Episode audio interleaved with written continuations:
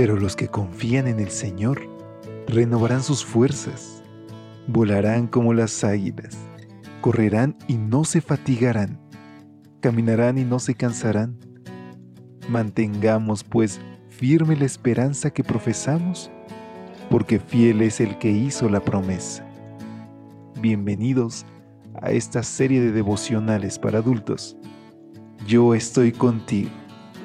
Promesas bíblicas para vivir confiado.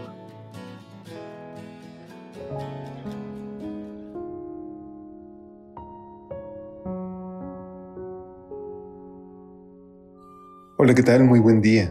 Qué gusto poder saludarte. Hoy es 15 de febrero y por la gracia de Dios podemos escucharnos en una edición más de este tu espacio de lecturas devocionales para adultos.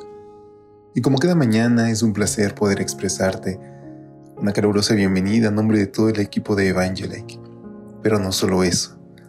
Quiero recordarte que si hoy estás atravesando un momento difícil, ya sea de salud, de la pérdida de algún familiar, Dios está a tu lado. No hay ni una sola lágrima que caiga al suelo sin que Él lo note, sin que Él nos abrace. Por eso, hoy permite verle en medio del dolor. Y es así que te invito a que me acompañes a nuestra reflexión titulada Seremos semejantes a Él. Primera de Juan 3.2 nos dice, Seremos semejantes a Él porque lo veremos tal como Él es. Volvamos una vez más al texto que vimos ayer. Romanos 12.2. El verbo griego traducido como transformaos es metamorfo. Todos crecimos oyendo una palabra que se parece mucho a la que usó Pablo, metamorfosis. La metamorfosis conlleva una transición de un estado a otro. Es un cambio en la naturaleza y esencia del objeto transformado. La metamorfosis no conlleva un arreglo de la vida, sino una completa transformación de la esencia de lo que uno es. Por supuesto, este cambio no se origina en mi vestimenta, en lo que como o en lo que hago. No es una obra que comienza fuera de mí, sino dentro. Pablo se refirió a una transformación y renovación de nuestro entendimiento. Me gusta que la versión Dios habla hoy se refiere a un cambio en la manera de pensar. ¿Y por qué la transformación debe comenzar ahí? Pues porque nuestras mentes están corrompidas según lo que escribe Tito capítulo 1 versículo 15.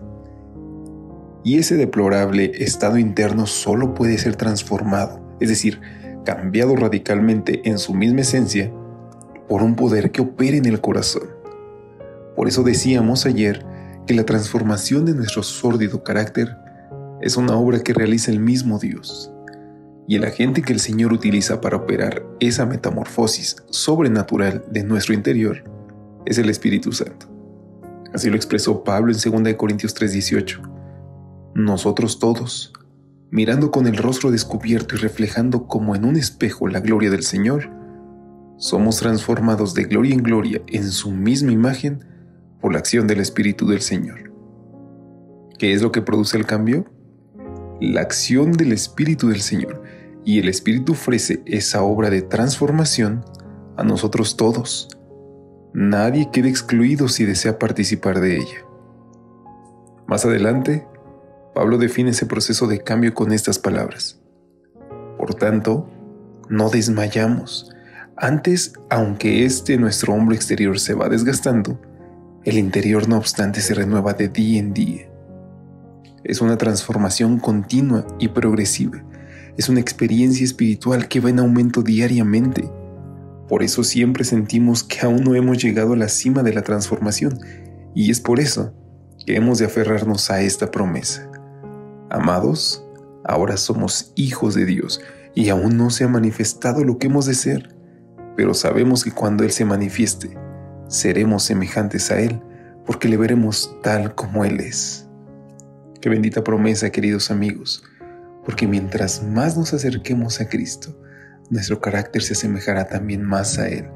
Y sabes, los demás no notarán, y no para gloria nuestra, sino para que también conozcan de lo que puede hacer la paz de Dios en nuestro corazón. Al iniciar esta reflexión decía que si alguno estaba atravesando algún problema, era momento de acercarnos a Dios y permitirle verlo en medio del dolor. Pero no solo eso, Agradezcamos por las pruebas porque muy pronto nosotros seremos herramientas de bendición para los demás. ¿Qué te parece si hoy le pedimos que siga obrando en nuestro carácter? Oremos. Bendito Dios, te alabamos y te agradecemos por cualquier situación que estemos viviendo. Gracias porque mientras más te contemplamos, nos permite sentir más cerca tus brazos. Hoy permite que nuestro corazón descanse en ti. Te lo suplicamos en Jesús. Amén. Dios te bendiga. Nos escuchamos mañana si lo permite. Hasta pronto. Gracias por acompañarnos. Te esperamos mañana. Te recordamos que nos encontramos en redes sociales. Estamos en Facebook, Twitter e Instagram como Ministerio Evangelite. Y también puedes visitar nuestro sitio web www.evangelite.com